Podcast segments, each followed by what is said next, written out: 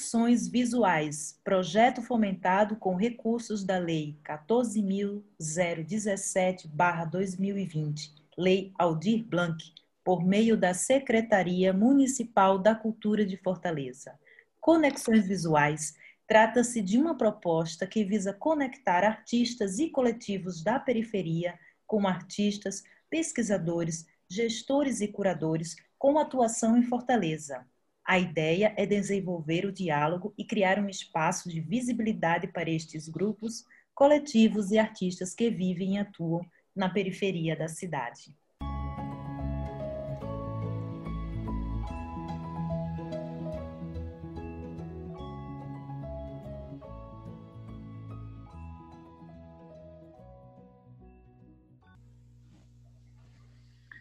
Olá, sejam bem-vindos a mais um podcast do projeto Conexões Visuais, que tem como tema hoje ações, formações e afirmações entre centro e periferia. Hoje temos como convidados Aline Albuquerque, que nasceu em São Paulo, tem graduação em Artes Plásticas pela Unicamp e mestrado em Artes pela Universidade Federal do Ceará. É mãe, artista visual, ativista, pesquisadora do Laboratório de Artes e Micropolíticas Urbanas, LAMURO-UFC. Atualmente coordena o Laboratório de Artes Visuais do Porteiracema das Artes. Sua produção orbita em torno de temas como arte e política, arte e educação, ativismo, processos de criação coletivos e colaborativos e micropolíticas urbanas. E Luiz Freire, que é artista visual, professor pesquisador licenciado em Artes Visuais pelo IFCE. Tem formação técnica em Cine Clube, através do projeto Pontos de Corte, turma 2016, pela Escola de Formação em Audiovisual do Ceará, Vila das Artes, em parceria com a Universidade Federal do Ceará. Artista premiado nos editais culturais 2017, 2016 2017 TAF, do Centro Dragão do Mar, na linguagem fotografia. Colaborou com Segunda Fotografia e Som Direto num documentário Desde Pequeno, de 2020, do realizador audiovisual Diógenes Lopes. Colabora com o coletivo Pode Crer, na região das Goiabeiras. Dentre outras participações, realizou em 2019 e 2020 a exposição individual O Vento Nos Levará, no Espaço Cultural Albertos Restaurante, que se trata de um recorte fotográfico de um percurso de jangada com pescadores entre o Mucuripe e a Barra do Rio Ceará, que discute as relações de paisagens, memórias e afetos no litoral cearense. Gente, muito obrigado pela participação de vocês é, nesse projeto, que tem sido tão importante para a gente executar, né, e de grande importância para a cidade. A gente espera que ele reverbere bastante, né, após esses debates que a gente tem promovido aqui nos podcasts. É, e para introduzir os assuntos né, de hoje, eu vou pedir para o Luiz é, falar um pouco né, da atuação no campo das artes, é, para o Luiz dar diversas instâncias. Né? Fala um pouco sobre a experiência no curso de artes visuais do IFCE, né, que é onde a gente se conheceu. Eu acho que a gente se conheceu lá, não foi, Luiz? Ou não sei se a gente é, frequentou o curso em algum momento parecido, né, que na verdade é um curso que é que, que possibilitou né, que é, estudantes interessados, artistas é, que não podiam pagar uma faculdade ou viajar para outro estado para estudar arte, né, pudessem ter essa experiência, né? E o teu trabalho que pensa a comunidade e como isso se reverbera na tua trajetória também como arte educador. É, então, bom dia, né, mais uma vez. E acho que eu te conheci um pouco depois, Diego. Foi, né? Foi de uma turma do curso que era tecnólogo, né? Tecnólogo em artes plásticas. Sim. E eu entrei no curso, já era licenciatura em artes visuais e não mais em artes plásticas. Eu entrei em 2011.2, então foi um momento muito rico assim para minha formação, até porque eu tinha começado mais ou menos, né, a levar a sério, né, a pintura em 2009 é, através de uma artista é, ali da, da Beira-Mar, que ela pintava é, para campeonatos de surf, né? Então, uhum. como eu já arbitrava campeonato de surf, eu via as pinturas dela servindo como premiação de campeonato, me xingou a querer pintar telas, né, a retratar aquelas paisagens do litoral cearense. Só que eu cheguei para ela para ela me ensinar a pintar e ela falou: "Luiz, eu não sei te ensinar, porque eu sou autodidata, eu faço porque eu gosto, mas ensinar mesmo eu não sei". Então, a partir dessa dessa experiência, desse primeiro contato com a Rosinha, né, que até hoje ela é uma grande amiga, eu decidi fazer o, o na época era o vestibular, né, do, do IFCE, curso de arte visual, e ao mesmo tempo eu estava fazendo o vestibular para educação física na UES. E desde então, né, eu consegui ampliar essa concepção de, de arte, de leituras, de referências né, que fazem a gente repensar a nossa prática artística, né? E foi através né, de algumas né, leituras né, que eu fiz é uma reflexão sobre esse território, né?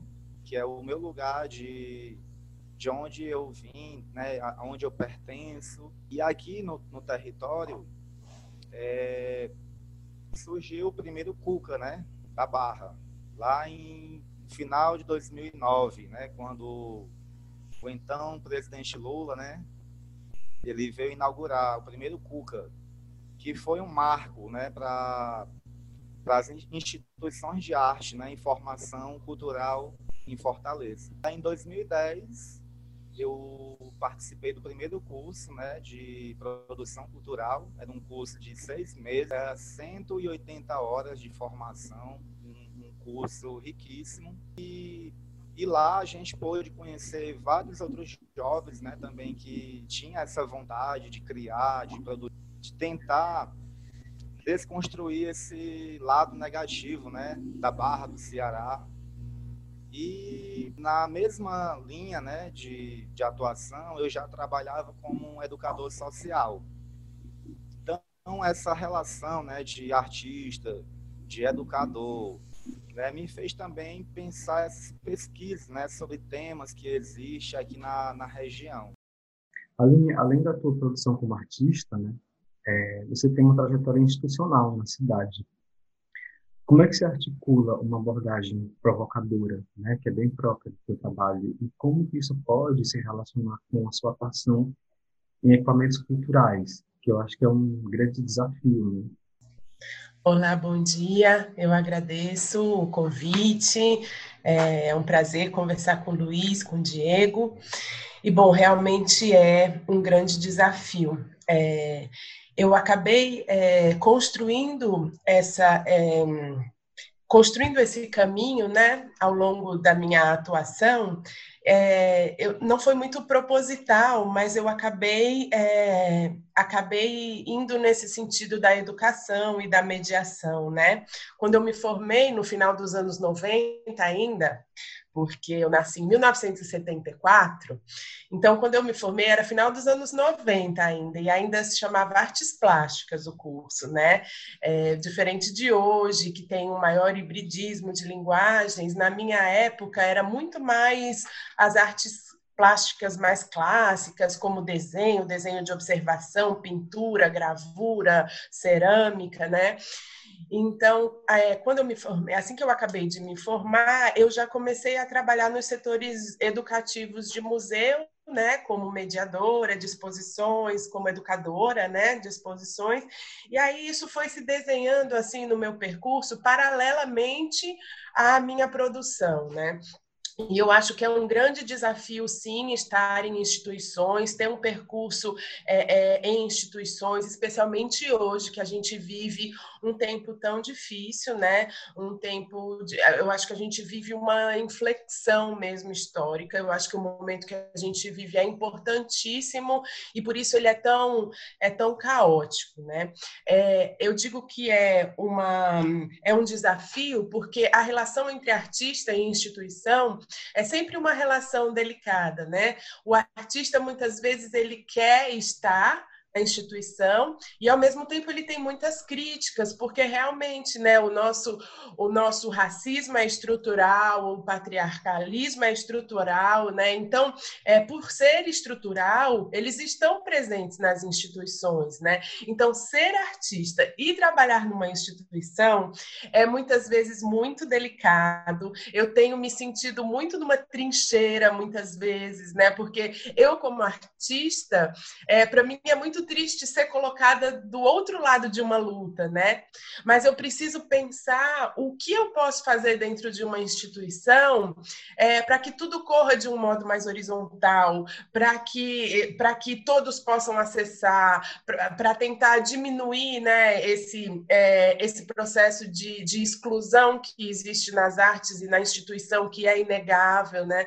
Então, é realmente bem delicado e eu acho que eu, é, em muitos momentos eu fiquei muito mal com isso, assim, né, de estar nessa trincheira. E aí eu precisei muito achar um equilíbrio entre, ok, eu trabalho numa instituição que tem as suas questões, tem seus problemas, problemas estruturais mesmo, que são problemas da sociedade, que eu acho que é contra isso que a gente luta hoje em dia, né? É por uma horizontalidade maior, é por um é, é pelo fim da exclusão, né? É para que, por exemplo, como o Luiz fala, né? O primeiro Cuca na Barra foi super importante para o desenvolvimento dele e dos projetos nos quais ele atua lá, né? Então, eu acho que é, é fortalecer é, é, eu acho que é, é, o objetivo né, e, e a, é, é, a qualidade de uma instituição de ensino de artes é fortalecer o artista onde ele está né? Porque a gente a gente sabe que a margem ela é parte do rio, né? Ela não está ela não tá afastada do rio e que uma ideia de centro e periferia também é uma coisa criada, né? Então a gente pensar nessa integração, eu acho que é o grande desafio. É fortalecer o artista onde ele está, é fortalecer as linguagens, né, aonde elas acontecem, é fortalecer as artes é, desse modo é, orgânico como elas podem nascer e não uma arte voltada especialmente para um tipo de, de, de mercado, para um tipo de cena. Né? Eu acho que isso tem a ver com desigualdade social, né?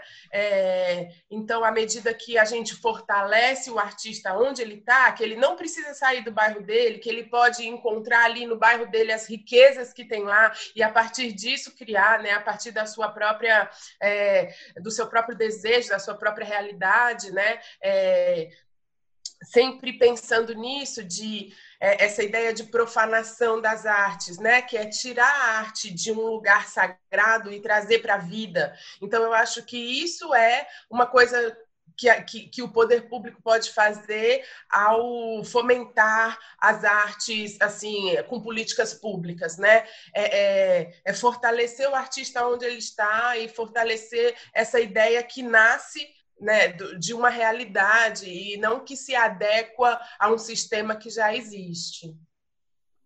Sim, bacana. É, eu vou fazer uma questão agora para o Luiz, que eu acho que tem a ver um pouco com isso que tu trouxe agora, Aline, é, com relação a, a, fortalecer o que tem, né, é, o que acontece na própria periferia, enfim, onde esses artistas ou coletivos, né, é, moram.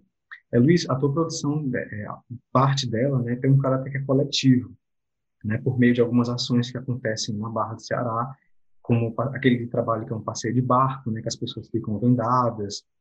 Eu acho que até esse próprio trabalho fotográfico, com as experiências com luz que tem feito também, que eu acho que algumas pessoas também participam, né, é, essa produção, né, sobretudo a, a fotográfica, ela responde a tantas problemáticas do bairro, né, e como que tu acha que o circuito de arte, e aí eu falo circuito né, de uma maneira muito ampla, né? a gente não se, pelo menos eu não me refiro a um circuito somente é, no, que, no que diz respeito aos artistas, né, mas as instituições, os agentes de maneira geral, né, produtores, curadores é, e outros articuladores, né, como que você acha que esse circuito, né, ou uma ideia de circuito, ou, ou uma possibilidade de circuito que a gente tenha, né, de arte poderia estar mais conectado com a sua abordagem.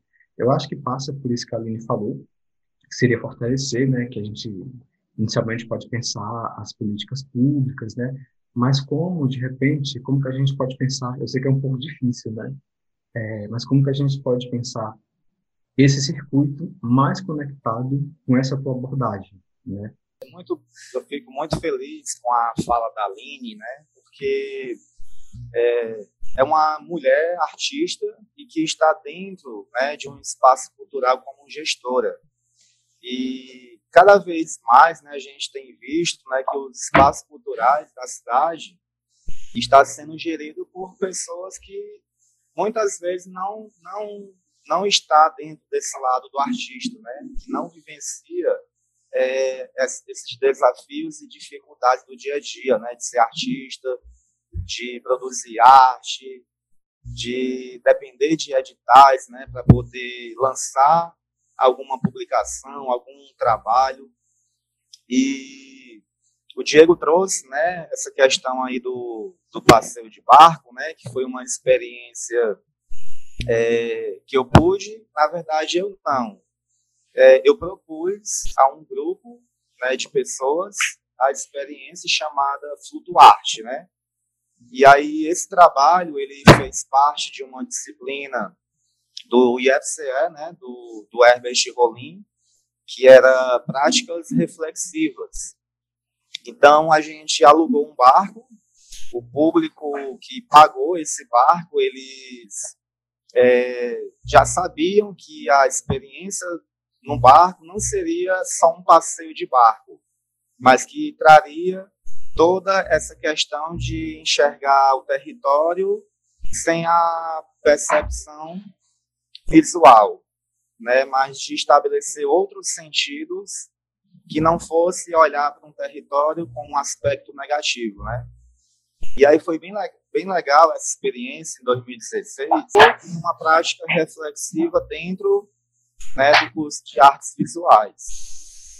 E aí, é, daí eu, eu fui trabalhando outras questões, né, com fotografia.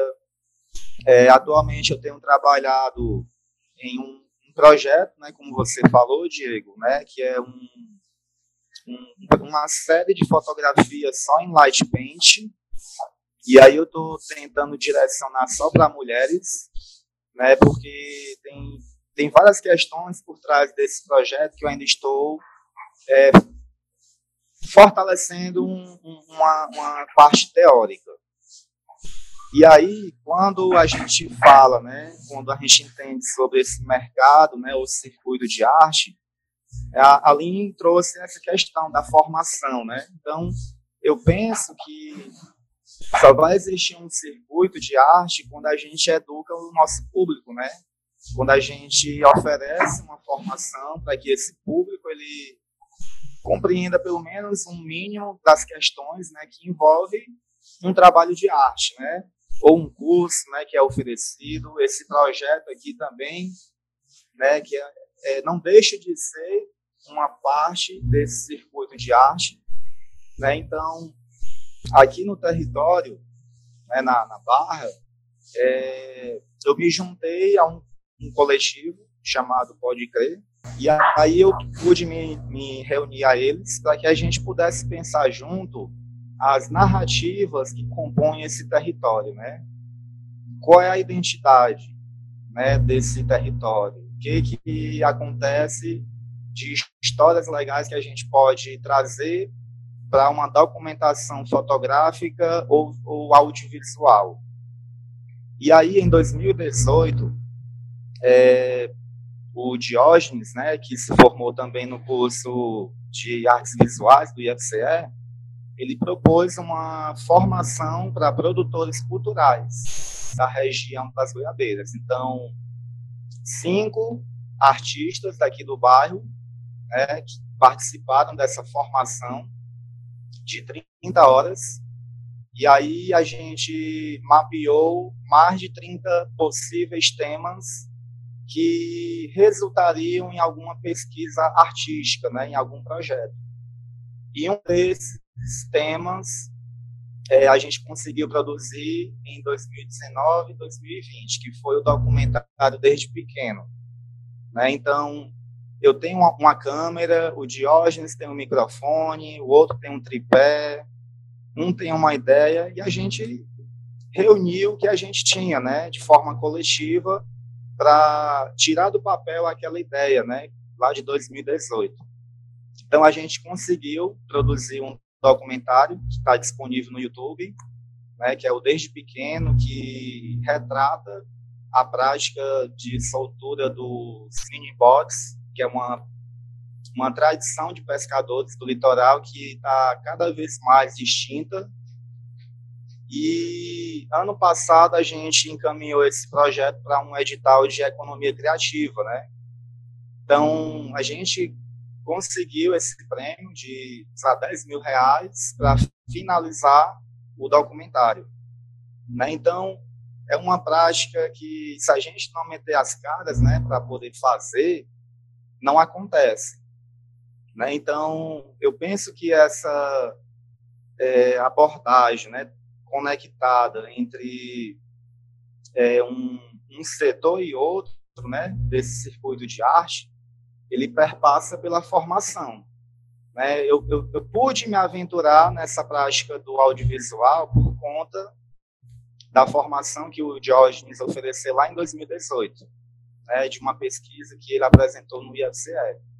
Então, eu, eu penso que essas ações né, têm que se fortalecer cada vez mais quando a gente pensa dentro de uma política pública.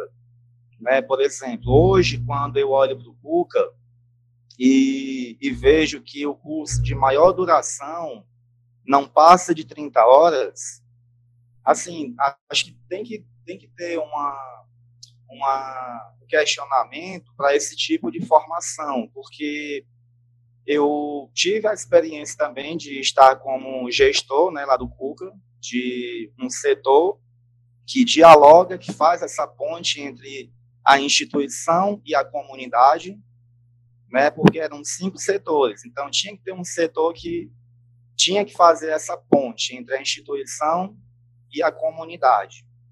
Né? Então, é, os cursos né, de 2010 até 2016, mais ou menos, tinha uma carga horária né, bem significativa. Então, hoje, aliás, era significativa de ter entre 60 e 80 horas, ou até menos, 40 horas. E esse aluno que se formava no PUCA, ele ia para o Porto. Né? O Porto ele foi inaugurado em 2013, foi a linha. Então tinha uma, surgiu uma necessidade desse jovem que se formava no PUCA de buscar uma formação continuada. Então o Porto ele começou a oferecer uma formação dos laboratórios, né, dos cursos mais avançados, para que esse jovem, né, principalmente da periferia, pudesse ampliar aquela formação básica. Então, hoje, é assim, eu, eu penso que essa, essas instituições culturais, né, que fomentam a arte e a cultura, né, elas precisam também estar mais conectadas, né, com esses agentes culturais. A gente tem aí um, mapa cultural né, do Ceará que eu acho que é muito pouco aproveitado. Eu sempre recebo ligações de, de pessoas que querem produzir trabalhos aqui na Barra, mas que meio que desconhecem essa rede.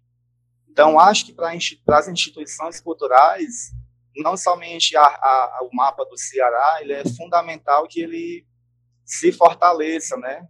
nessas questões que envolvem as periferias, né, os, os produtores dessas regiões que ninguém conhece. Eu fiquei muito feliz né, de, de saber que um colega meu aqui do Pirambu, o Doug, ele está produzindo e acho que a minha fala aqui vai emendar com a fala da, da Aline na, na questão seguinte, que é a questão dos projetos periféricos de negros, né, de gays e, e toda essas questões que estão mais fortes, né, e vivas.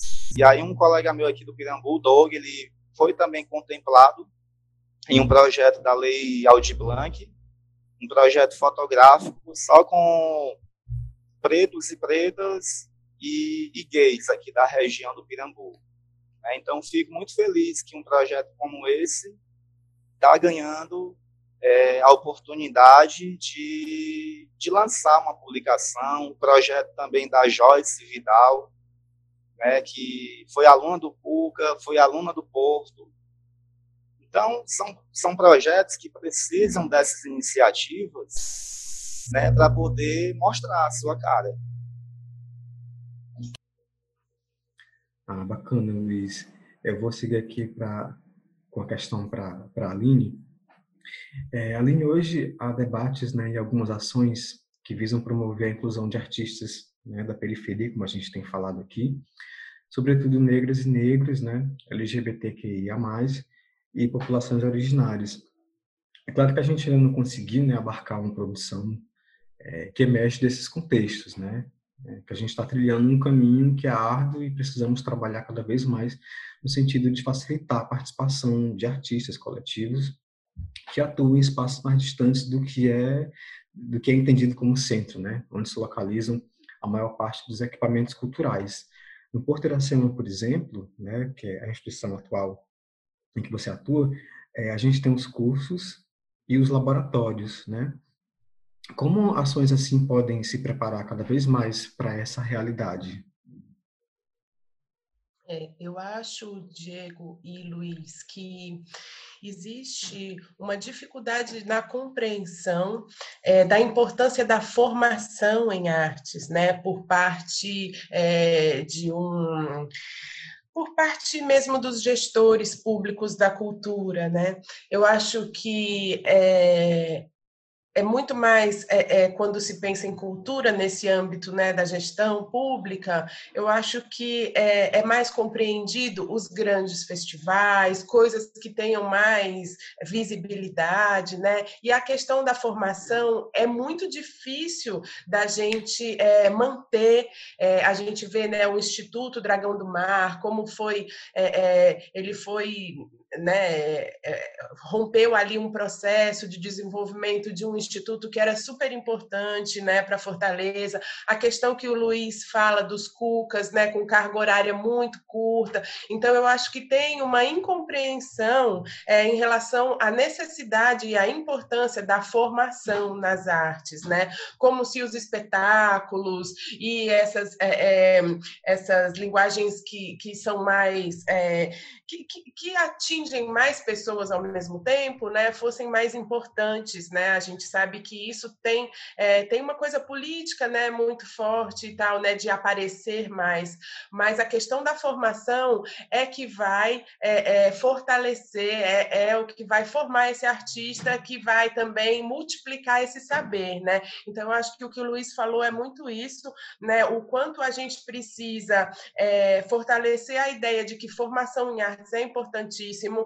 A gente não tem um, um, um, curso de artes visuais na Universidade Federal de Fortaleza, né? Que é um absurdo, assim, né? Nós temos o do IFCE, né? E nós tínhamos também o da Unifore, tínhamos é, é, um outro que também acabou, né, de outra universidade, agora eu não estou lembrando o nome, mas eu sei que hoje a gente tem artes visuais não no IFCE apenas, né? E é, é, isso reduz muito a possibilidade do artista realmente se formar na nossa capital, né, e no nosso estado. Quando a gente fala do Porto Iracema, a gente tem que lembrar que é uma escola do estado, né, também. Então, é uma escola para dar conta de quantos, né? De quantas cidades, quantos municípios, é muito pouco, né? É muito pouco. Apesar disso, por exemplo, no Laboratório de Artes Visuais esse ano, a gente tem quatro artistas do Cariri, quatro artistas de Fortaleza, né? Então, é essa, essa disseminação, assim, né, da, de, de, desse alcance do Porto Iracema para os estados é muito importante. Mas o que seria ideal? Era que tivessem vários portos, né, pelo estado. E isso, sim, seria uma política de fortalecimento conhecimento, né, na formação em artes, né? Eu acho que o Porto, é, ele, ele, ele tem muita, é, tem uma história muito bonita, é muito difícil uma escola de artes que tenha durado, ele vai fazer 10 anos no final desse governo, né, em 2022, e ininterruptamente aconteceram essas formações, né, durante esse tempo todo. Então, isso é um grande mérito conseguido com muita custo, com muito custo, né, muita luta ali para conseguir as verbas para manter a escola e tudo. Então, é, no âmbito ali dos cursos básicos, né, a gente trabalha com, com com artistas ainda de ensino médio de escolas públicas, né? E o laboratório ele tem mais essa essa esse perfil de trabalhar com artistas que já têm uma experiência, né, que já têm uma caminhada. Mas a gente pode perceber também que a falta, que, que essa lacuna na formação, o fato de não ter um outro curso de artes visuais, isso também faz com que é, diminua, né, ali o, o, a possibilidade de mais artistas acessarem, né, o laboratório. Eu acho que esse perfil tem mudado um pouco. Esse ano a gente tem um perfil bastante diferente, né, nos artistas dos laboratórios. E eu acho que isso é reflexo também disso que o Luiz está falando, né? E desse pensamento decolonial, essa vontade de, de, de, de, de proporcionar essas mudanças, né? De restituir aos negros, de restituir às corpas dissidentes, de restituir a essas pessoas que sempre tiveram excluídas da cena, né, um espaço para que eles possam também se formar. Então, eu acho que é, existe essa dificuldade no, na compreensão da importância da formação continuada em artes mesmo, né? Parece uma coisa que é apenas, né, quando o Luiz fala de um curso de 30 horas, é claro que isso não vai formar, né? Quando a pessoa sai dali com um curso de 30 horas, ele vai fazer o quê? Claro que, que, que isso fomenta no próprio artista mais desejo de criar, né? De, de alguma forma dar mais ferramentas para ele continuar, mas a gente sabe que não forma, né? Depois ele sai dali e vai procurar outro curso e vai ficar pingadinha, assim, né? Uma formação. Então, eu acho que existe essa incompreensão e eu acho que é, também existe uma incompreensão quanto é, a necessidade de que gestores públicos de cultura tenham experiência na cultura, né? Que o que a gente pode ver, por exemplo, agora, né, com, com, com a gestão agora municipal, com a nova gestão municipal, é que não existe essa clareza de que um gestor público para a cultura ele precisa entender, né, de cultura. Aí colocam uma pessoa que, que não tem essa experiência, né? Isso prejudica demais, assim, a cena, né? Isso prejudica demais porque fica nessa compreensão mais superficial do que seja a cultura e a arte, né? Então eu acho que formação continuada, como a duras penas assim o, Porto tem feito, isso isso é, é, a gente pode ver nos resultados, né? Vários artistas que passam pelo Porto Iracema, eles conseguem, é, é né? É, é, continuar ali uma formação, alcançar outros lugares, alcançar uma visibilidade maior, né? Então essa coisa da formação continuada, uma uma clareza de que formação em artes é como uma formação em outra em outro saber também né? E isso é difícil de entender porque é, é, né, o campo das artes tem essa subjetividade então é difícil de você medir um pouco é difícil de você né de você é, como se diz é diferente, né, de outro de outro ramo assim, de, de outra linguagem da ciência, né, em que você pode entender um bom projeto, em que você pode é, é, compreender é, quando uma pessoa faz uma pesquisa e tem um resultado tal, né? A arte, como é isso muito subjetivo, então eu acho que tem uma dificuldade da compreensão da arte como também uma ciência, né? Como também é, uma produção de conhecimento.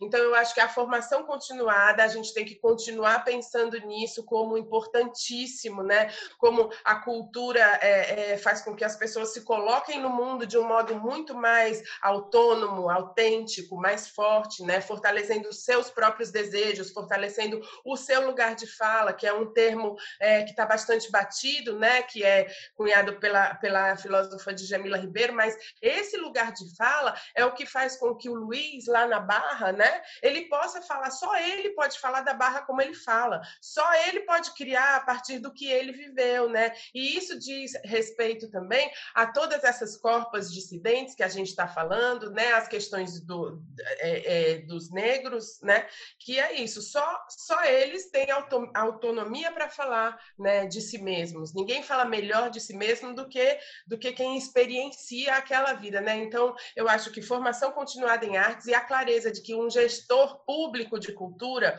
ele tem que ter, ele tem que ser formado para isso. Né? Não dá para colocar um eu acho que tem essa. É, é, é tem essa coisa muito delicada de misturar religião com cultura, que tem sido, né, a gente vê aí nosso projeto, nosso país, né, como está, não, não precisa nem a gente dizer muito aqui, senão a gente acaba dizendo muito, né, porque eu acho que está todo mundo, assim, até aqui, assim, né, ninguém está aguentando mais o que está acontecendo no Brasil, né, a arte foi um dos primeiros, né, uma das primeiras instâncias atacadas, né, é, então, eu acho que isso fica muito claro, né? Que, que arte é muito importante, que fortalece muito e que faz com que as pessoas tenham muito mais autonomia para lutar. Então, é, formação continuada, gestão pública de cultura com qualidade, né? Com gente que estudou para isso, que tem experiência nisso, né? E aí eu acho que o Porto ele tem uma experiência feliz, ele tem uma experiência feliz nesse sentido. Eu queria só fazer uma pontuação, né? Que é, acho que é em cima também, né, do que a Aline comentou sobre o processo da formação, né? É, atualmente eu, eu estou com 200 horas como professor, né, da rede municipal de ensino da prefeitura, né, como um professor de arte. E aí uma das coisas que eu sempre é, trabalho com os meus alunos é fazer o cálculo matemático né, da formação em arte. No, sempre nos primeiros dias de aula, eu falo com eles, ó, a gente vai ter um encontro por semana de 55 minutos.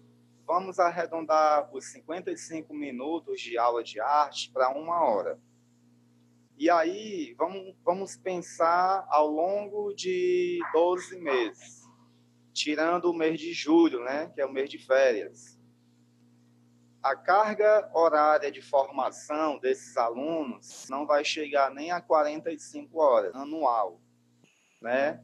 E aí, uma das questões que eu sempre defendo, né, nesse, nesse espaço da sala de aula com os alunos, é que eles precisam cobrar, né? eles precisam despertar esse interesse pela formação em arte, até porque é um direito deles.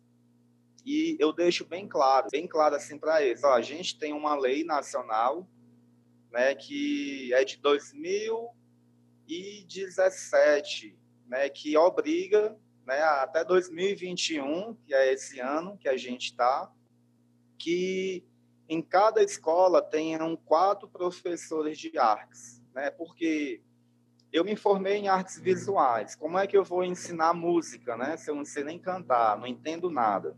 Como é que eu vou ensinar a dança? Como é que eu vou ensinar o teatro? Né? Então já existe essa lei nacional, né?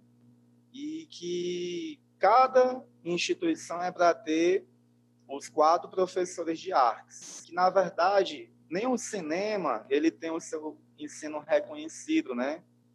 Então, assim, são questões, né, como a Aline comentou, que está na instância política, né? né?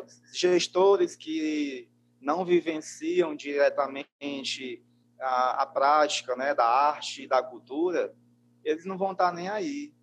Né? Então, eu como educador, né, como um artista, dentro desse espaço da sala de aula, né, eu, eu, eu defendo né, que esses alunos eles precisam exigir né, assim, da própria coordenação da escola, porque eu chego para dar uma aula, como é que eu vou trabalhar o ensino de artes visuais de forma remoto e a escola não pode imprimir imagens para alunos que não têm acesso à internet. Né? Então, a gente tem em uma escola cerca de 500 alunos e, de, e desses 150 não têm acesso à internet. Aí tem que fazer aquele mecanismo né, de imprimir imagem. E aí, como é que eu vou adaptar o meu plano para uma realidade que é fragilizada, né? Da instituição. Então, são.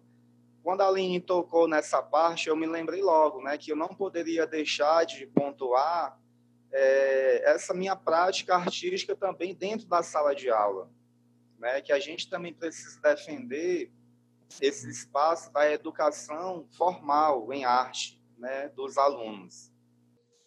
Sim, gente, é, é, vocês tocaram aí numa numa questão super importante, que também é uma questão para mim, né, como artista, como atuante é, no campo das artes, né, que é justamente essa essa ideia do gestor que muitas vezes não tem essa formação ou não tem é, nenhuma vivência né, no campo da cultura. E isso dificulta muito porque torna todos os nossos processos, né, diante da instituição e até diante da própria vida mesmo, que a gente leva, mais burocrático, muito mais burocrático. Isso dificulta muito porque a gente como artistas, né, que não tem tantos recursos ou que estão à margem, né, a gente tem que dar conta de tanta coisa, né, tem que dar conta da realização do trabalho, de buscar formação, de bancar essa formação com passagem, com alimentação, com a, com a questão mais pragmática de tudo mesmo, né? E aí fica muito difícil se a gente não tem os, os, é, os nossos prazos reconhecidos, né? enquanto a instituição muitas vezes impõe os próprios prazos, impõe os próprios processos. Né? Isso é muito complicado para a gente e, e, não é uma prerrogativa somente do Ceará. A gente tem um circuito é, que eu, eu, sempre coloco um circuito um pouco entre aspas, né? porque a gente está num caminho ainda e que eu acho que o caminho tem sido tem sido feito bem interessante, né? até di, diante de outros contextos, mas a gente tem que ver que tem várias questões socioeconômicas, colonialistas, que fazem com que a nossa região, por exemplo, permaneça hoje né, com poucos recursos, né, permaneça afastado do, do que se entende de grande centro, seja lá este Rio São Paulo, ou outras cidades, né? Então, essas questões que vocês trouxeram foram de grande importância, e aí a gente vai finalizar agora, chegamos ao final desse podcast. E eu queria agradecer muito a participação de vocês, foi incrível, tá? É, eu acho que vai ajudar bastante para quem for ouvir esse podcast, tá bom? Então, quero agradecer a Aline e ao Luiz pela participação. E é isso. Vocês querem se despedir? Sim, queria agradecer também muito pelo convite. Eu acho que sempre falar sobre essas questões, né, é um modo também da gente ficar instigando as mudanças, né? A gente precisa pensar em mudanças radicais no mundo, né, em todos os âmbitos, inclusive na cena das artes, na cena da formação, né? Eu acho que está tudo muito difícil. Eu acho que a gente está atravessando um período muito difícil, mas eu acho que é porque é o final, assim, é, desse sistema neoliberal capitalista para começar uma outra coisa melhor. Então, eu acho que, como diz o Gramsci, eu acho, né, o novo mundo há de nascer, mas enquanto isso surgem os monstros. Eu acho que a gente está nesse momento dos monstros, mas o sol há de raiar mais uma vez. Um beijo e obrigada. Obrigado. É, eu também queria muito agradecer, Diego, né, por esse convite é, pela participação também de ouvir né, e compartilhar aqui. E fica o convite para vocês virem por aqui para a gente dar uma remada pelo Rio Ceará, né? E a gente poder conversar muito mais, tá bom? Um grande abraço para vocês. Todos, muito obrigado. Conexões Visuais, um projeto aprovado pela Lei Aldir Blanc através da Secretaria de Cultura de Fortaleza.